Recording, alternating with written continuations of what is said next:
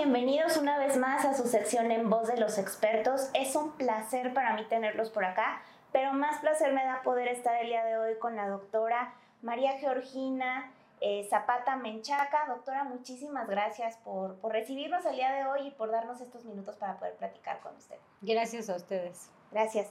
Bueno, para comenzar el día de hoy, eh, no quiero dejar pasar poder mencionar la larga trayectoria que tiene la doctora. La verdad es que eh, para nosotros es un placer poder platicar con usted porque sabemos toda la experiencia que tiene en el tema que vamos a tocar el día de hoy. Y bueno, destacando algunos puntos de su larga trayectoria, doctora, eh, quiero mencionar, la doctora es egresada de la Universidad Autónoma del Estado de Hidalgo, su título de especialidad es de la Universidad Nacional Autónoma de México. Eh, la doctora es reconocida por el Consejo Mexicano de Hematología, ella es médico-hematóloga y bueno, tiene más de 31 años de experiencia en lo que es medicina transfusional. Ha escrito en diversas revistas, en libros, también ha capacitado. Es líder eh, también en diversos temas de medicina transfusional y participa con la entidad mexicana de acreditación como líder técnico. Y bueno, la doctora también tiene mucha experiencia en la docencia, ha sido líder de proyecto en certificación para los bancos de sangre, específicamente Sabemos que estuvo participando para eh, la certificación del centro estatal. Y eh, bueno, también conocemos su larga trayectoria referente al reconocimiento del programa de innovación y calidad del centro estatal. Em, líder de proyecto de la 15189 en Bansangre, que, que por lo que podemos observar, doctora, ha sido de verdad un proyecto eh, muy interesante y la verdad con un cumplimiento bastante bastante exigente para poder acreditar el banco. Eh, también es miembro activo de diversas asociaciones como la Asociación Americana de Bancos de Sangre, la Asociación Mexicana de Medicina Transfusional, la Asociación Americana de Hematología y actualmente presidente de hospitales privados del estado de Hidalgo. Entonces, doctora, creo que nos podríamos llevar aquí muchas horas hablando de su larga trayectoria, la cual nos da muchísimo, muchísimo gusto eh, poder eh, compartir con ustedes este espacio. Muchas gracias. Sí, nada más voy a hacer una... Claro que sí. Este, ahí voy a, comentar. Eh, fui presidente de hospitales privados del Estado de Hidalgo, ya no lo soy. Actualmente soy presidente del Colegio Médico Hidalguense, Federación de Colegios Médicos del Estado de Hidalgo. Ay, muchísimas gracias, gracias por la aclaración. Doctora, bueno, el día de hoy queremos comentar con usted puntos relevantes referentes a lo que es la acreditación en México. Eh, me gustaría iniciar bajo un contexto un poco general. ¿Cuál es su perspectiva de lo que es la acreditación en México como país? Sí, gracias. Bueno, miren, eh, para hablar de acreditación en México, yo creo que tenemos que remontarnos a hace algunos años, donde antes la Secretaría de Economía era la que realizaba acreditaciones. Posteriormente ya hubo reformas, hubo modificaciones, actualizaciones a la Ley Federal de Metrología y Normalización entre 1992 aproximadamente. Y entonces ahora sí se crea para allá, para allá de 1997-99 la entidad mexicana de acreditación, que es el organismo a nivel privado donde eh, se encarga de llevar a cabo esta acreditación y lo lleva a organismos de evaluación de la conformidad, que así es como se le da el nombre y que son organizaciones que realizan actividades de evaluación de la conformidad como pruebas de calibración, inspecciones y certificaciones. Entonces, eso eh, fue lo, lo, que pasó. Finalmente, la entidad mexicana de acreditación empieza a acreditar a esos organismos y dentro de los campos que empieza a acreditar, pues son varios. Uno es laboratorios de ensayo, otros son laboratorios de acreditación, los laboratorios clínicos, que es una de las partes ahorita en lo que nos vamos a enfocar, las unidades de verificación, los organismos de certificación, los proveedores de ensayos de aptitud, los organismos verificadores y, validadores de la emisión de gases efecto invernadero, los productores de materiales de referencia y las autorizaciones de buenas prácticas de manufactura. Y dentro de lo que creo que va enfocada la plática es precisamente en los laboratorios clínicos y específicamente bancos de sangre. ¿sí? Entonces, eh, esto es lo que es la entidad mexicana de acreditación. Hablando específicamente de acreditación en bancos de sangre, bueno, pues se ha caminado, o sea, el camino ha sido lento. Este, realmente eh, se tienen pocos bancos de sangre acreditados. Eh, si ustedes lo revisan, pues en la página de la entidad mexicana de acreditación, ustedes van a poder identificar cuántos son. Son ocho bancos de sangre. Nosotros somos el séptimo, somos, somos el 007.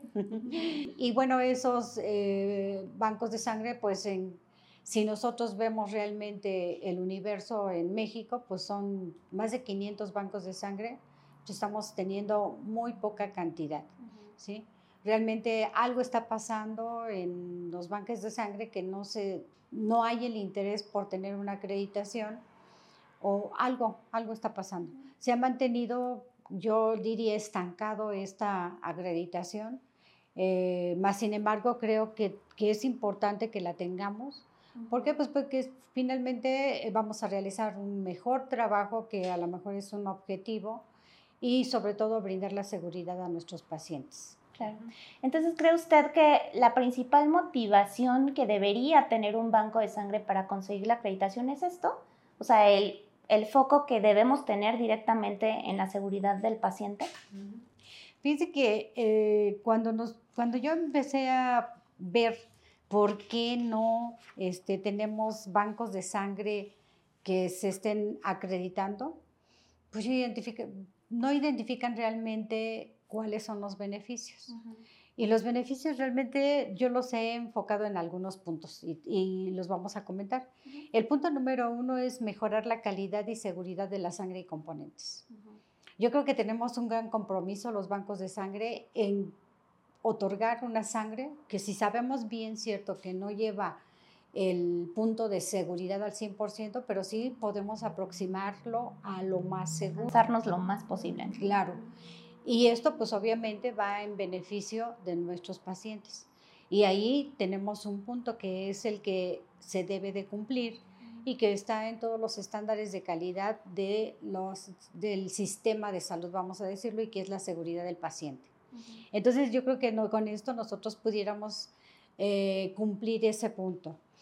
El otro, bueno, pues eh, cumpliendo ese punto, pues es lo que vamos a hacer en la reducción de enfermedades transmisibles a través de la sangre, como las que ya conocemos, el SIDA, las hepatitis, eh, sífilis, chagas y a lo mejor otras enfermedades que, que, también se pueden transmitir a través de la sangre, pero que a través de esto podemos mejorar. También vamos a mejorar esa confianza con el paciente y con los profesionales de la salud, o sea, nuestros médicos que son quienes están solicitando pues ese apoyo terapéutico para pacientes que lo requieren. Entonces, si yo estoy haciendo las cosas bien, pues obviamente van a creer en mí, o sea, va a haber confianza por parte de los pacientes. La otra, perdón, es disminuir los gastos por mala calidad. Yo creo que una de las partes importantes y que a veces no queremos ver, pues es eso, ¿qué tanto realmente una organización está gastando por la mala calidad? Vamos a ponerlo así. Eh, digo, finalmente, eh, si nosotros lo quisiéramos ver, nos espantaríamos. Ah, yo lo hice y, realmente eh, cuando lo presenté a los trabajadores, pues dijimos, ah, ¿eso está pasando? Sí. La verdad es que se disminuyó no de la noche a la mañana, claro, esto es algo progresivo, pero una vez que sabe uno qué es lo que está pasando al medir, pues cambian las cosas. Y eso yo creo que es algo importante y que también les debería de interesar a aquellos que pues manejan las finanzas. Eh, y el otro pues es entrar a un mercado competitivo. Si bien es cierto, nosotros como bancos de sangre privados, pues eh, no somos los únicos. Sabemos que hay otros bancos de sangre y que, bueno, pues pueden estar también con las mejores prácticas. Y bueno, pues entonces entrar a un mercado competitivo yo creo que es lo ideal, ¿no? Sí, claro. No, a, no este, en situaciones que no sean desleales, por supuesto, pero eh, el mercado competitivo es lo mejor. Eh, mejorando precisamente este punto, ¿no? Y hay múltiples razones, o sea, yo podría decir esas como las más importantes, pero hay más. Eh, pudiéramos identificar que voy a tener el recurso humano con las competencias y con las habilidades requeridas para llevar a cabo una actividad. También voy a llevar a cabo o voy a tener personal que tenga los valores de empresariales, vamos a decirlo así, o de la organización o del banco de sangre, que permitan realmente tener un trabajo confiable. Voy a tener resultados confiables y voy a tener también procesos confiables. Entonces, realmente eh, los beneficios son muchísimos, pero podemos eh, terminar o podemos este, decir que pueden finalizar en la seguridad del paciente. Claro. Justo en este contexto, doctora, como sabe, eh, el año pasado, en 2022, ya salió la nueva versión de la ISO 15189 y trae algunos cambios específicos. Digo, hay muchas partes de la ISO que no cambiaron versus a la versión 2012, pero eh, sí trae algunos, em, algunas situaciones muy focalizadas que son cambios importantes dentro de la norma.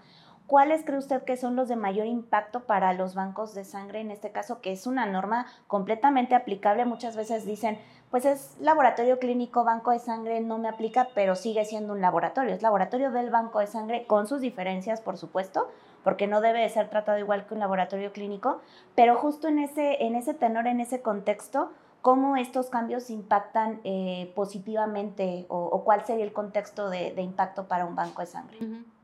Bueno, pues yo creo que eh, primero debemos de comentar que la norma 15189, eh, así como bien lo dices, en diciembre fue cuando se emitió para a nivel internacional la, la, norma. Esta norma pues ya tenía 10 años que no se había cambiado, no se había actualizado. Yo creo que siempre las actualizaciones son mejoras ¿sí? Y hay que identificarlas. A veces mm, nos cuesta un poquito de trabajo identificarlas y sobre todo ver los beneficios. Eh, sin embargo, yo creo que hay algunos cambios que fueron muy importantes. Uno de ellos son las alineaciones a otras normas. Y, y, una de la primera fue la alineación a la ISO 22367, que es la gestión de riesgo y que pues muchos, muchos, ese es uno de, las, de los puntos así específicos que decíamos, ay, débiles, ¿no? Como que le oímos. Es débiles o eso, ¿no? Pero fíjense que eso es, es, importante porque ya alinearla a una norma ISO es diferente, ¿sí? Eh, en ese sentido, pues también hay que identificar hasta dónde es el alcance de esa evaluación del riesgo dentro de la organización. Si bien es cierto, ya también, independientemente de que no estaba tan, pues, este, tan bien identificado dentro de la norma anterior, de la 15189 versión 12, este, sí, ya no los estaba pidiendo. En algunos lados, o sea, yo creo que también de, de, acuerdo a la madurez de cada banco de sangre, pues era como lo tenían. Algunos bancos de sangre pues lo tenían únicamente a nivel de la seguridad del paciente. Pero si no lo vemos más allá, no lo metemos en lo que es la, en procesos. En, la gestión de riesgo debe de ir desde el proceso. ¿Por qué? Pues porque desde ahí vamos a quitar precisamente el riesgo para el paciente. Pero si lo llevamos nada más a nivel del paciente, a la parte final, creo que no estaríamos llevando a cabo de manera correcta todo esto. Pero vuelvo a repetir, aquí sería ver hasta dónde va a ser el alcance. Si bien es cierto, lo está llevando como seguridad del paciente, está quitando la parte del proceso que es importante, pero aquí yo creo que depende de cómo se vaya a hacer la evaluación o los criterios que vaya a tomar la entidad mexicana de acreditación para que se lleve a cabo esto. El otro es de la alineación que lleva a través de la 15190 eh, que habla de seguridad. También, si bien es cierto, había una parte de seguridad, ahora ya es como que más alineada a la norma de seguridad. Esto nos va a permitir a muchos que también queremos a lo mejor certificar en alguna en seguridad, por ejemplo, pues entonces ya nos va a ayudar muchísimo y no tenemos que trabajar para uno y para otro, sino lo podemos englobar todo y poder llevar a cabo estas certificaciones. Hay otro que es también la, alineación que la lleva a la ISO 20658, que es transporte de muestras, y que ya es mucho más específico y que va mucho en relación a esa norma. Entonces ya tenemos también algo más, más detallado, más, por decirlo así, más fino, ¿no? Entonces, eh, finalmente yo creo que esa es una parte importante. Con, en términos generales, estos cuatro puntos Ah, no, y hay algo que me, que me estaba faltando, que es la alineación a la 22870, que es el análisis realizado cerca del, del paciente. Algo que nosotros no lo tenemos, eso es algo nuevo, eh, pero que finalmente creo que es importante. Eh, aunque tenemos que identificar exactamente para qué tipo de pruebas es, ¿sí? Y si nosotros las hacemos. Por ejemplo, hay bancos de sangre que no lo hacen. No hacen eso a pie de paciente. En el caso de nosotros, o sea, nosotros como banco de sangre sí lo llevamos a cabo. ¿Por qué? Porque luego a veces tenemos una solicitud de un paciente que está en el servicio de urgencias y que en ese momento nosotros con una prueba diferente a la que se hace en el banco de sangre, podemos eh, ofrecerle un servicio mucho más rápido y entonces ahora sí cubrir una urgencia oportunamente. Pero eso tendría que ser con qué estudios y que son en un, este, en una, en determinado momento del paciente, en un estado, o vamos a decirles en un punto crítico, que no van a sustituir precisamente los estudios que se van a realizar en el banco de sangre como tal. Ejemplo, una, una determinación del sistema B0, de RH, que tú lo puedes hacer rápido allí, pero que acá lo tienes que hacer completo. Sí, claro. Que no va a quitarlo, o sea, no lo sustituye, pero que sí lo puedes hacer, pero que también puede ser bien controlado, o sea, que bien hecho, por decirlo así. Entonces, de alguna manera, esos, esas cuatro ISOs yo creo que son interesantes. Unas, las tres, que nos van a ayudar a este, tener, por decirlo así, una matriz macro para poder acreditar y certificar. ¿sí? Y que entonces aquellos que estamos interesados en seguridad del paciente, que estamos interesados también en el medio ambiente, pues que tengamos esa oportunidad de solamente tener un sistema que incluya todo. Entonces eso a mí me parece que es importante, este, no sé cómo llamarle, pero me parece un sistema así importante. El otro, pues lo que les comentaba, y esta línea es una alineación que se hace con la 17025, que es.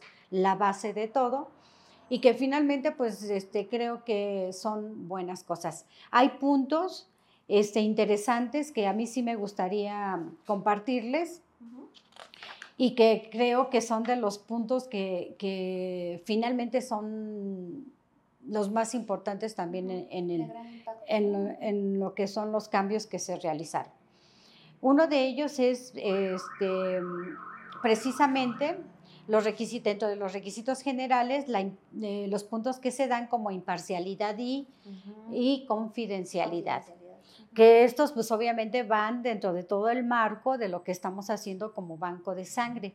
Y que finalmente tenemos que identificar que sí lo tenemos que llevar a cabo y que también tiene que llevarse a cabo a través de procesos, ¿sí? Entonces, desde mi punto de vista, o sea, no puede ser nada más un entorno que esté eh, nada más enfocado a la mejor a objetivos, a políticas, sino que también tiene que llevarse a cabo a través de procesos, porque son dos puntos eh, que van unidos, yo diría así, con eh, los cimientos de lo que es el banco de sangre, que son los valores. Entonces son puntos importantes que creo que ahí son eh, buenos, que, que, que, ya quedaron bien en, en, la estructura de la 15189, versión 2022. Mm, el otro punto también importante, que como ya lo comentaba, es la gestión del riesgo, ¿sí? Que está en el punto 5.6, pero que también tendríamos que identificar los alcances, o sea, ese alcance que yo, yo, yo, desde mi punto de vista, debería de ser desde procesos. Y la competencia también, doctora, ¿no? Porque no todos saben hacer análisis de riesgo, o sea, creo que si, es, si viene más detallado, pero no es fácil leer una norma específica de gestión de riesgo cuando no se, comprueba la competencia, ¿no? Eso también es un punto bien crítico. Yo creo que vamos a hablar un poquito de eso cuando vayamos viendo a lo mejor, no sé, dentro de la implementación, ¿no? Sí, claro. Pero ese es un punto que sí tenemos que ver y que tenemos que alinearlo precisamente a la 22367, ¿no? Otro de los puntos que también es interesante es eh, dentro de lo que es el liderazgo, o sea, o que antes llamábamos liderazgo y que ahora es la gobernanza, es la competencia. El punto 521, que es la competencia del director de laboratorio, en este caso la competencia del, responsable del banco de sangre. Si bien es cierto, se evalúa la competencia de todos los signatarios, o sea, signatario en esto, en esto, y se evalúa pero no tenemos realmente una evaluación del director. Y es un punto interesante porque, pues finalmente creo que es el líder y el líder también debe de estar pues con esas habilidades o esas competencias para pues desarrollar un trabajo. Obvio, habría que identificar en qué se tendría que evaluar el líder. Claro. Y, y, y yo creo que sería un alcance muy amplio porque pues tenemos que valorarlo desde el liderazgo. Sí, desde saber liderar desde, desde diferentes perspectivas, porque en el liderazgo uno se va moviendo entre un tipo de liderazgo y otro dependiendo del personal, ¿no? Sí, entonces tenemos, o sea, muchas cosas en relación a eso que creo que también habría eh, que identificarlo. Esto no sé también hasta dónde van a ser los criterios que va a tomar la entidad mexicana de acreditación para este punto que que a mí se me hace interesante. en, el, con respecto a, lo que son instalaciones, o sea, seguridad, pues yo creo que ya ahí, si nos vamos a alinear a lo que dice la norma 15190, pues yo creo que tampoco tenemos ningún problema, porque esa alineación nos está marcando desde instalaciones, la seguridad para el trabajador, para los donadores, para los visitantes, para los proveedores, etcétera, ¿no? Y entonces tenemos que tener una serie de cumplimiento de normas oficiales mexicanas que, que, nos van a permitir también llevar a cabo esto, ¿no? Si lo alineamos la norma ISO 190, la 15190 con las normas oficiales de calidad en seguridad, pues entonces yo creo que vamos a estar cumpliendo también normas, que eso también sería otro punto de los beneficios que tiene la 15189, que no solamente nos permite cumplir con las normas de calidad, sino también con las normas oficiales de calidad. Recordemos que van a la par, son los pilares. Por un lado, las normas oficiales mexicanas y por otro, las normas de calidad, ¿no? Entonces, ese, ese es otro punto que a mí se me hace interesante en el, en el cambio de la norma. Eh, otro punto es el trabajo no conforme. Sí, que ya pasó a ser parte de la gestión, ¿no? De la gestión del proceso. Los requisitos del proceso, exactamente. En este punto, en el 7.5, nos habla de gestión de trabajo no conforme, perdón. Aquí yo creo que tenemos que tomar en consideración un punto muy importante porque estábamos hablando de no conformidades. ¿sí?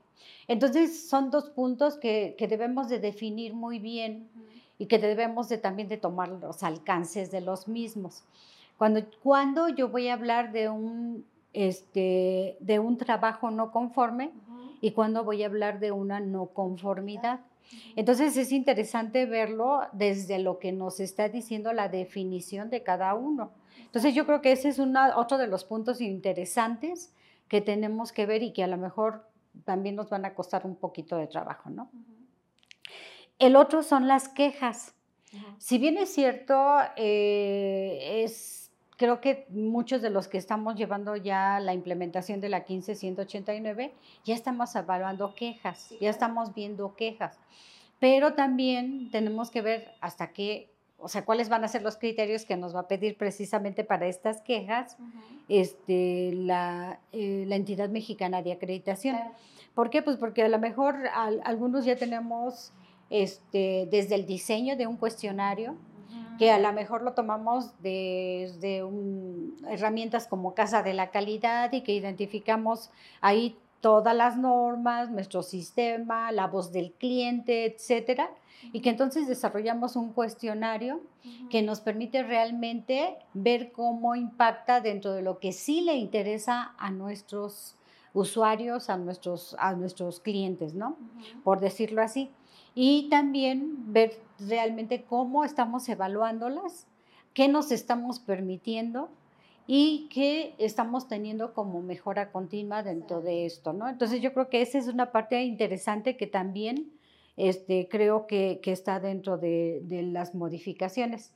Y otro de los puntos es, pues, obvio, eh, que tenemos ya el, la alineación del sistema de gestión en el punto número 8. Entonces, y que cambió, o sea, realmente cambió en lo que nosotros estábamos. Estos son algunos puntos que a mí se me hacen interesantes y vuelvo a repetir, eh, aquellos análisis realizados cerca del, paciente. ¿no? Esos son los puntos que yo creo que, que, pudieran ser y obviamente la estructura, ¿no? Sí, está mucho mejor organizada la norma. Creo que dentro de, de lo que tenía, un, un punto que, que, se alcanza a destacar bastante es esto de cómo están organizados los puntos en sí. O sea, tienen como más eh, secuencia, una secuencia más lógica.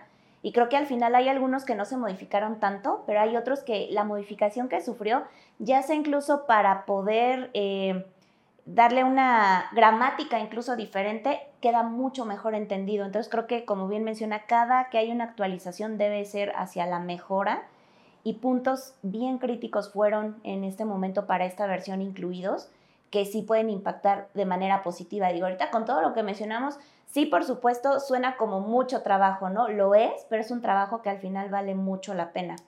Justo dentro de estos puntos, doctora, hay un punto dentro de la norma que es el punto número 7, que es específicamente, eh, trata como todo lo que es el análisis del proceso tal cual. Y hay un apartado que menciona los puntos críticos para el análisis de los resultados, para asegurar esos resultados. Y menciona tres puntos importantes, que es em, el llevar a cabo el control estadístico interno de la calidad, participar en un programa de evaluación externa de la calidad que ahora ya quedó abierto, que puedes participar en un programa de evaluación externa, sea o no acreditado ante la entidad mexicana, pero que si demuestra que cumple con los requisitos de la 17043, lo puedes seleccionar, siempre y cuando te dé evidencia de eso, ¿no? Y el tercer punto es hacer la comparación de los resultados. Si tiene uno o dos instrumentos o más que generan el, el mismo mensurando, ah, bueno, hacer esa comparación de los resultados. Y hay un punto crítico que menciona que ya venía igual en la norma del 2012, referente a la posibilidad de usar materiales de control que sean independientes a la casa comercial. Dentro del banco de sangre esto ha generado de cierta manera cierta polémica, ¿no? Porque sabemos que en el banco hay un requisito muy específico que es el poder utilizar para serología infecciosa materiales que sean independientes a la casa comercial, que pueden ser fabricados in situ o pueden ser adquiridos por una fuente confiable pero creo que hay un punto ahí que está como un poco suelto. ¿Qué es, qué es lo que usted opina referente a este requisito? Ok, bien, yo creo que dentro de el requisito, yo creo que es interesante, más bien es necesario, o sea, identificar controles de tercera parte. ¿Qué, ¿Qué, es lo que sí tiene que ser? Yo lo que he visto es que si nosotros bueno, hay dos formas, ¿no? De tenerlo. Uno, pues es el comercial, como ya lo conoces, que lleva todo un proceso, que lleva una validación y que lleva resultados y que va a salir únicamente que sea confiable o que pase los estándares de validación adecuados. En el caso de un, un, este, un reactivo de tercera parte, que nosotros identificábamos anteriormente como fabricado in-house o en casa, este, yo creo que tenemos que ser muy cuidadosos. Y muy cuidadosos desde el punto de vista porque eh, debemos de tener desde un proyecto, una planificación que va a incluir infraestructura, recurso humano, insumos, eh, almacén o dónde vamos a poner esos reactivos, cómo van a estar controlándose, cómo van a estar calificándose, etcétera. No es fácil. O sea, si nosotros queremos hacer las cosas bien, yo creo que no es fácil. Ah, en, ocasiones, digo, finalmente, pues nosotros empezamos de esa manera, pero pues ahora ya los tenemos y entonces creo que debemos de valorar cuál sería o cuál es el mejor reactivo en estos casos o patrón. En este caso yo lo que identifico es, yo evaluaría todas esas situaciones. Eh, desde el punto de yo identificaría también un punto importante, ¿dónde voy a obtener el producto o la muestra? La materia prima. La materia prima, exactamente, gracias. La materia prima, ¿cómo la voy a obtener? ¿Sí?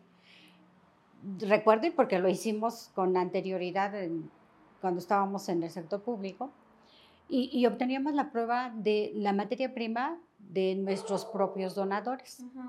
Nosotros teníamos obviamente nuestros, nuestras plasmas que finalmente ya eran confirmados positivos con una reactividad X y esos eran los que nosotros enviábamos al Centro Nacional de la Transfusión Sanguínea y que finalmente ellos hacían una preparación específica y no los regresaban como verdaderos positivos y también teníamos que tener controles negativos. Y entonces, bueno, venía el proceso de la producción, pero que nosotros tendríamos que tener desde el diseño, ¿sí?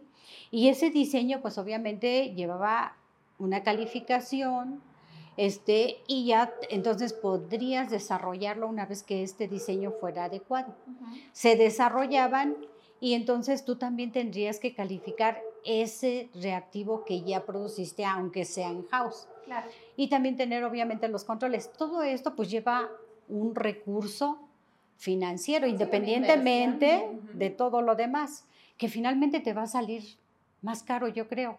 O sea, desde mi punto de vista, porque sí lo llegamos a hacer.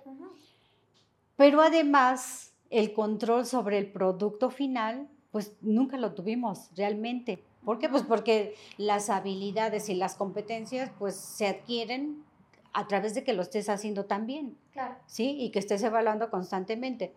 Pero si no lo haces así, pues yo creo que mejor un tercero que sí te va a dar la confianza de que ese producto sea adecuado.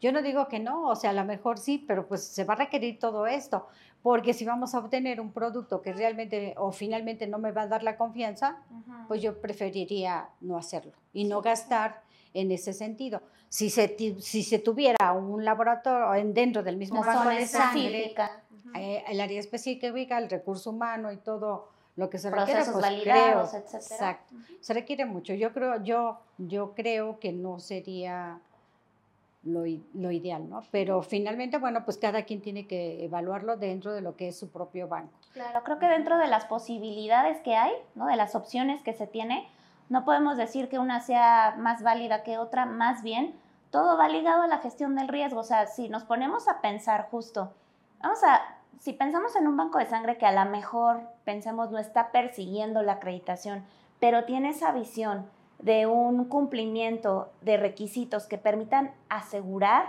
la calidad del producto que está, que está saliendo, del resultado, pues sí, en este contexto creo que la gestión del riesgo va a permitir tomar esa decisión. O sea, si ponemos en gestión del riesgo cuáles son los panoramas eh, no favorables y los favorables de, ambos, de ambas posibilidades, se podría tener un análisis mucho más exhaustivo. Añadiéndole lo que acaba de mencionar, muchas veces nos falta hacer ese análisis costo-beneficio, o sea, realmente cuál es el análisis costo-beneficio, cuánto, en cuánto me va a salir, si cuento o no con esa infraestructura y si hay que hacer una inversión extra, y creo que son muchos puntos que se tienen que revisar a detalle que pudiera no eh, visualizarse así como desde encima, ¿no? Si no hay que irse al detalle. Yo creo que uno de los puntos es que de, si queremos hacerlo es que realmente lo iniciemos, como un proyecto y que veamos primero si es factible. Si no es factible, sí, claro. Sí, la inversión la verdad es que sabemos que tener más riesgo y más pérdida. Exacto. Doctora, dentro de este contexto, ¿qué otro punto podría usted destacar de la aplicación del sistema de la calidad en la fase analítica? Es decir, em, ¿cuáles de las actividades dentro de la fase analítica del laboratorio del banco de sangre podrían ser el foco para que eh, los usuarios que, participan dentro del banco pudieran como, como decir, ah, estas son las actividades críticas que si bien se tiene que prestar atención en todas, siempre hay actividades críticas que se, que se tienen que eh, focalizar mucho más, ¿no? Dentro de lo que es el proceso analítico, ¿cuál sería como o cuáles serían de estas actividades críticas que podríamos identificar? Fíjense que ahorita revisando la, la norma, hay un punto que también eh, está dentro de la fase analítica y que precisamente eh, estaba yo buscándolo ahorita. eh, y, es realmente de los límites de referencia. Y los límites de referencia, en el punto A nos dice que se deben de definir esos intervalos de referencia biológicos y esos límites del fabricante, pero hay una nota. Dice, los valores de referencia biológicos proporcionados por los fabricantes pueden ser utilizados por el laboratorio si se verifica la base poblacional de estos valores. Y, los y el laboratorio estima que es aceptable. Entonces yo creo que ese es otro de los puntos también interesantes y que también hay que ver cómo lo vamos a aplicar. Sí, de hecho, es que fíjese, sí es mucha información, pero esta creo que menciona, tiene palabras y frases muy específicas que ya nos ligan a otras normas. Por ejemplo, para hacer la verificación de los intervalos, pues hay que conocer el EP28, ¿no? Entonces, con el EP28 puede ser un documento que nos puede ayudar, que, que sabemos que, que proviene de, del CLCI y que tiene esta trazabilidad hacia ISO, entonces va como ramificándose de tal manera que sí podamos ir hacia otro documento, hacia otra referencia que nos puedan marcar el, ah, antes era como, sí, pero no sé cómo, ah, no sabes cómo, aquí se puede referenciar, exacto. Y ese es un punto de los cuales no lo estábamos haciendo. Sí, exacto. Entonces yo creo que eso, o a lo mejor identifico que no lo estábamos haciendo, pero que ahora tendríamos que, que llevarlo a cabo. Sí, claro. Ese es otro de los puntos así como que se me hizo interesante y desde el punto de vista de lo que estás comentando, ¿no? Claro. Independientemente de los controles de calidad, o sea, e, es importante tener el control de calidad interno de, todo nuestro proceso. Y, no quiere decir que hasta el último, el producto final, sino de todo el proceso, que finalmente el resultado, o sea, eh, nos va a decir a dónde vamos a ir y ya veremos qué es el proceso. Exacto, sí. Y doctora, eh, ¿qué recomendaciones podría proporcionarle a las personas que nos ven referente justo a realizar el análisis de riesgos? Creo que un punto bien crítico de la norma, ya lo mencionamos hace rato, es el análisis de riesgos. Y me gustaría saber su opinión, por ejemplo, desde un punto de vista muy personal, yo alcanzo a ver que este es un punto que ya se había solicitado, que ya se ha visto, ya se conoce, se sabe que se requiere el análisis y la gestión del riesgo, sin embargo, todavía estamos como muy flojos en ese punto, ¿no? Como que nos falta, eh, pues ya sea, quiero decir, la competencia o a lo mejor tener más información o entender un poco más el tema, no lo sé. Desde su perspectiva, ¿qué es lo que se requiere o qué recomendaciones le podríamos hacer al público para que puedan, de cierta manera, manejar este punto mucho mejor, ¿no? Que lo puedan entender mucho mejor y llevarlo a la práctica. Fíjense que esa es una parte importante que yo Em, diría que, no lo estamos llevando a cabo de manera completa. Eh, yo, yo creo que lo que tenemos que hacer para llevarlo de una manera correcta es primero hacer un proyecto. O sea, dentro de todo lo que nosotros hacemos, llevarlo como un proyecto. Este proyecto, pues lo que primero tenemos que tener es pues, conocerlo muy bien. O sea, tenemos que empezar desde ahí el líder del proyecto pues tiene que conocer muy bien de qué se trata, ¿sí? De, tener esa capacitación y esa competencia y esa habilidad para poderlo desarrollar. Una vez desarrollado, yo tengo que empezar desde el objetivo que, voy a hacer y, ese objetivo me va a dar los alcances, hasta dónde. Claro. ¿Sí? Eh, tomando en consideración que tenemos que empezar desde cero. Y yo lo digo así, a lo mejor lo estamos haciendo, pero si empezamos desde cero vamos a hacerlo mejor. Y entonces todo ese proyecto, calendarizarlo. Y decir, vamos a empezar desde el punto uno hasta el punto cero, lo que tú quieras, pero calendarizado, ¿sí? Tomando también el punto de qué recurso humano es el que vas a capacitar. O sea, ¿quién va a entrar más bien al proceso? ¿Ok? ¿Van a ser todos?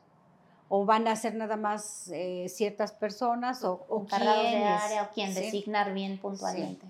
Entonces, yo diría desde eso, ¿no? Todo eso es interesante. ¿Con qué recursos contamos? Y hasta dónde, ¿no? Hasta dónde vamos a seguir. Una vez que ya lo tenemos así, bien específico, ahora sí viene la implementación, ¿sí? Y la implementación tiene que ser exactamente como lo planeamos para que nosotros podamos evaluar cada una de estas fases e identificar en dónde tenemos que poner alguna acción correctiva, por decirlo así, o regresarnos para poder llevarlo a cabo, porque no tuvimos el resultado que esperábamos. No cumplimos el objetivo, hay que regresarse para.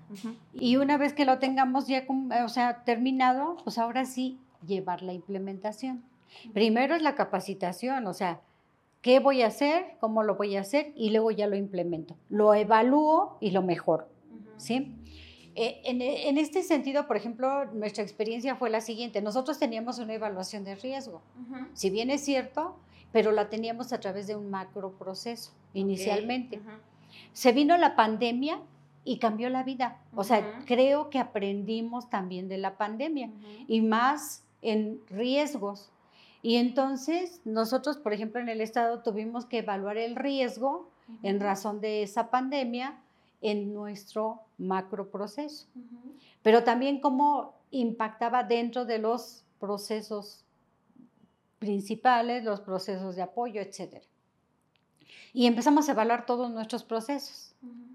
Y bueno, pues obviamente fue diferente. Porque, pues porque estuvimos viendo a, aquí en esta parte hay más riesgo, ¿sí? Y entonces tenemos que buscar puntos críticos para poder poner contingencias, ¿sí? Ver el desarrollo de, ah, lo muevo, le cambio y volver a evaluar ese riesgo y ver si realmente con esas eh, acciones que hicimos disminuyó ese riesgo o no. ¿sí?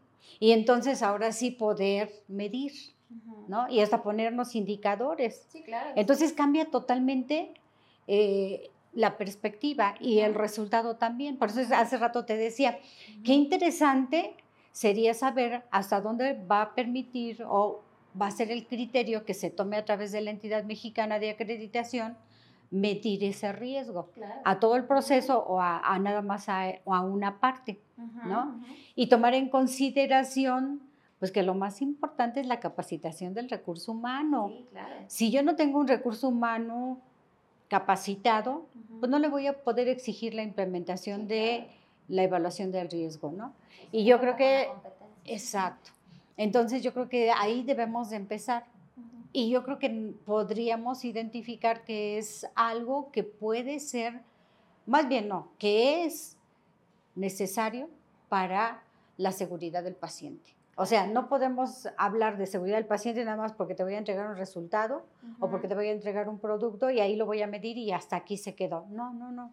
Tiene que ser desde los procesos. Entonces yo, yo estoy ahí pensando de esa manera como parte de un proyecto que te puede permitir llevar a cabo todo correctamente. Si yo quiero eh, hacerlo de una manera desordenada, no voy a tener el resultado. Entonces creo que debería de llevarse a través de un proyecto con un líder de proyecto, ¿sí? Al que primero hay que capacitar, darle todas esas habilidades y competencias para que pueda desarrollarlo y lo pueda implementar, lo pueda medir y lo pueda mejorar. Claro. Sí, fíjese qué importante todo esto que nos menciona porque creo que la palabra favorita para todas estas actividades es la gestión. Tenemos el sistema de gestión de la calidad, pero tenemos la gestión del riesgo, pero tenemos la gestión de proyectos, que es esto, ¿no? Delimitar todas las actividades, ponerle tiempos, ponerle responsabilidades al, personal eh, asignado y creo que eso da un panorama mucho más eh, específico de, de hacia dónde podemos dirigir ese análisis del riesgo. Doctora, para finalizar, me gustaría, eh, si nos puede compartir, por favor, qué, otras recomendaciones o qué puede usted compartirle al público que nos está eh, viendo referente a, como recomendaciones generales para esto, puntos de vista o puntos críticos que ellos tienen que considerar para, para poder visualizar la importancia de este tipo de aplicación como, como lo es la norma 15.189. Yo creo que uno de, las, de, las, de los puntos importantes es primero que sepamos conocer e interpretar la norma. O sea, y conocerla a fondo. O sea, ¿por qué? Pues porque finalmente si nosotros queremos nada más, ah, pues vamos a darle una leída y, y a ver qué pasa, no. Yo creo que todo parte de, si nosotros tenemos un buen sistema de gestión, pues todo parte de conocimiento e interpretación. Hasta el punto de que es importante de lo que es las definiciones. Claro. ¿Sí? Porque muchas veces las definiciones no las pasamos. No, es importante. Yo, por ejemplo, ahorita es un término que nosotros no, a mí me hizo ruido porque pues no lo, no lo manejamos así. Este, y, y hablábamos, o se habla de gobernanza, ¿no? Y dices, ¿qué es gobernanza? ¿no? O sea, entonces empezando desde las definiciones, para nosotros, ¿qué es gobernanza? Entonces, ah, pues es el equivalente a la alta dirección. Exacto. Entonces ya, entonces ya sí. Ya empiezas a empezamos a, a, a, tener el conocimiento y la interpretación. Porque si no, luego interpretamos mal. Y entonces tenemos una mala interpretación, una mala implementación y pues el resultado no favorable. Entonces yo creo que tenemos que hacer en todo, en todo proyecto, es conocimiento e interpretación de lo que vamos a hacer. O sea, de lo que ya hay, de lo que tenemos que conocer e implementar, ¿no? Entonces, ese es el, punto clave de todo. Y la otra que te decía, pues desarrollar proyectitos dentro de lo que es tu sistema de gestión. Yo tengo como parte de, procesos, de procesos este, em, estratégicos nuevos proyectos. Y entonces, ah, bueno, todo, todo lo que yo quiero hacer nuevo lo llevo como un proyecto. Y entonces tiene su dueño, tiene este, un proyecto escrito, documentado, que ha sido no nada más eh, validado por él, sino que pasa al sistema de calidad y que se evalúa y que se ve si realmente es factible, no es factible, y entonces empieza a trabajarse, ¿no? Pero yo creo que si nosotros lo llevamos así, sería eh, adecuado. A mí me ha funcionado y yo creo que eso es parte de. Muy bien, doctora. Doctora, de verdad muchísimas gracias, gracias, porque es un placer platicar con usted, eh, que nos pueda compartir toda la experiencia y toda la información que, que pues le es de mucha utilidad a todo el público que nos está escuchando y sobre todo eh, pues destacando esta importancia de qué, qué importante el compromiso que, que, debe tener todo el personal que trabaja en laboratorio de banco de sangre por justo el impacto que tiene a nivel poblacional, ¿no? O sea, em, algo que destacamos mucho siempre es la seguridad del paciente, es que es el paciente al final el que está recibiendo o no una mala atención, un mal producto o una buena atención, un buen producto. Y muy importante todo lo que nos comparte, doctora. De verdad, muchísimas gracias por su tiempo, por compartir su expertise. Y pues bueno, eh, para esta sesión, amigos, muchas gracias por habernos acompañado. Ha sido un placer para nosotros y pues nos vemos en la próxima sección. Muchas gracias. Gracias a ustedes.